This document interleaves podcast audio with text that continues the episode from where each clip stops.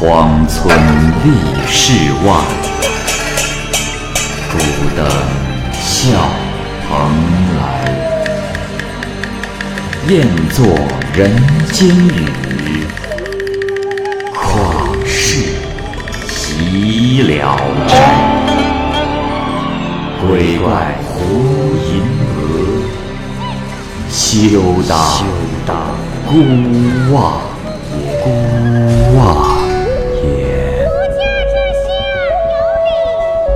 白话《聊斋故事》，《聊斋故事》之罗祖。罗祖是山东即墨人，小的时候家庭贫困。这一年啊，应出壮丁一人去戍边服役，就派罗祖前去。罗祖在边疆戍守了数年，妻子生了一个儿子。驻扎边防的守备大人待罗祖甚厚，恰逢守备升为了陕西参将，他呢想带罗祖一起去。于是，罗祖把妻儿就托付给了一位姓李的朋友照顾，就往陕西去了。三年内没有机会回家探亲，恰巧呢，参将要派人送信到北部边塞，罗祖就自荐请求借此机会顺路去看望妻子和儿子，参将同意了。罗祖到家，看到妻儿平安健康，感到很是欣慰。然而，他在床下看到了一双男鞋，这心中产生了怀疑。接着，他就去姓李的朋友家表达谢意。朋友买来酒，殷勤的招待他，妻子也讲了不少李姓朋友的深情厚谊。罗祖啊，不胜感激。第二天呢，他对妻子说：“啊，今晚不用等我回来，我要替参将去送信。”说完。出门，跨上马走了。其实啊，罗祖是藏在了附近，一更之后就回来了。这时，听到妻子和姓李的朋友躺在床上说话，这心中大怒，踹开了门，冲进了屋内。妻子和李姓的朋友都很害怕，跪着祈求饶命。罗祖愤怒的抽出了刀，接着犹豫了一下，又把刀插入了鞘内，说道。你，我把你当兄弟，你今天却如此对我。你，恐怕弄脏我的刀。我告诉你，今后我将妻子、儿子都交给你，我在军机中的性命也由你来充当。我把马匹、武器都给你，我走了。说完。就扬长而去。乡邻们把此事告到了官府，官府呢就把姓李的人给抓起来拷打。姓李的人说了所有事情的经过，但是没有人看见，也没有凭据。县令啊，就派人远近四处的搜查了一番，可是到哪儿都找不到罗祖。官府怀疑啊，这罗祖也被奸夫杀死。就把姓李的和罗祖的妻子一起关押了起来。可是，一年之后，这姓李的和罗祖的妻子就都在狱中死去了。那罗祖的儿子就由官府的驿站转送回了即墨。后来，石峡营村有个打猎的人上山打柴，看到了一个道人坐在山洞里，从不吃东西。众人感到奇怪，就带上粮食送到洞中。有认识罗祖的人说，此道士便是罗祖。人们送来的食品堆满了山洞，罗祖最终也没有吃，还很不耐烦，因此来看他的人也就逐渐的减少了。过了数年，这山洞外的蓬蒿长得如小树林一样的茂盛，有人偷看他，那罗祖啊。从未移动过。又过了好久，有人看到他出来，在山上出游，凑近一看，人却不见了。再往洞中窥视，那罗祖仍然是坐在原处，衣裳灰尘依旧，人们是更加的感到奇怪。过了几天再去看，那罗祖鼻涕下垂，已作化成仙，死去很久了。当地人为他建了一座庙，每逢三月，烧香之人是来往不绝。他的儿子也来烧香，人们称他为小罗祖，给他香火钱。现在，罗祖的后代每年仍到庙中来一次，收取香火钱。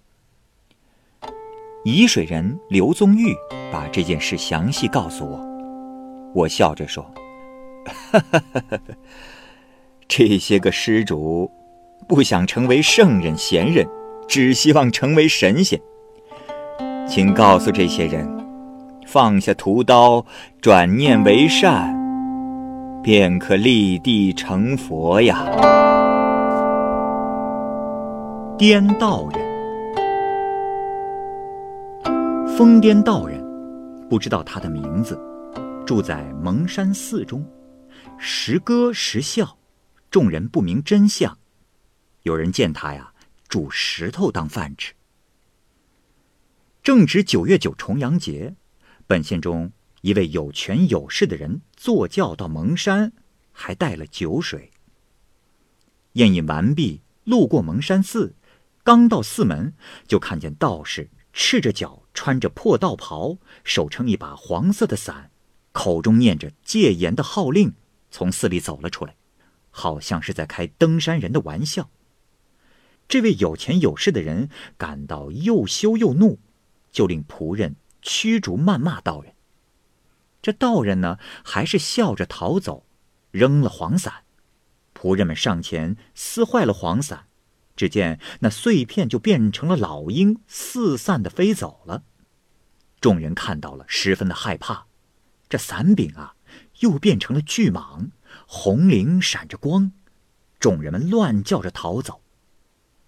这时，一起登山的一位游人。让大家止步，说：“哎呀，大家莫怕，这都是迷幻他人视觉的幻术，这又怎么能吃人呢？”说完，就拿着刀迎上前去。那巨蟒张开愤怒的大口，将那人一吞而下。众人很是害怕，护着贵人就要急逃，在三里之外的地方啊坐下休息。他呢，又派了几个人回去探访。几个人走走停停，到了寺内，只见那人蟒都不见了。正要回去报告，就听见老槐树内有毛驴似的喘息声，非常害怕。众人开始的时候不敢靠近，后来呢，就偷偷的往前移动。原来这槐树的树干中间有一个大洞，试着攀上树去一看。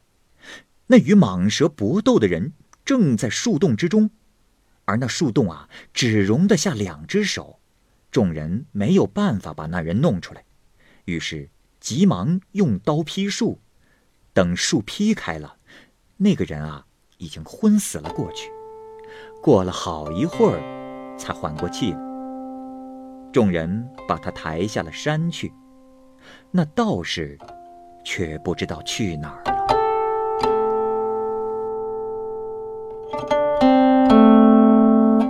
冤狱。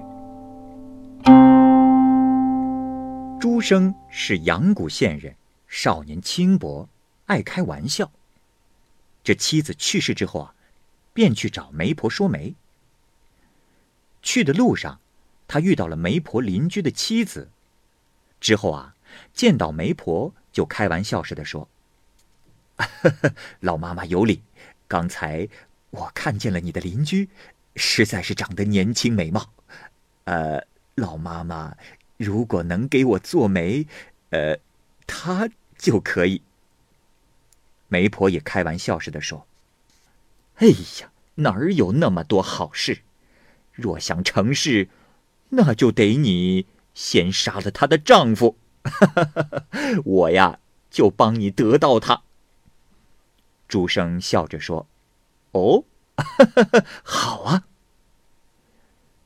一个多月后，媒婆邻居的丈夫出门去讨债，就被人杀死在了野外。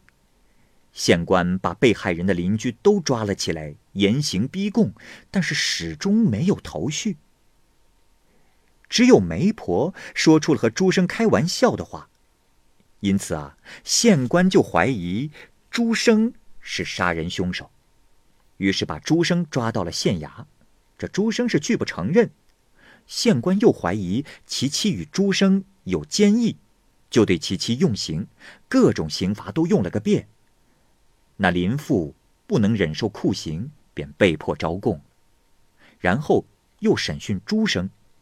朱生说：“大人明察，那女人细皮嫩肉，经不住酷刑，所以她说的话都是假话。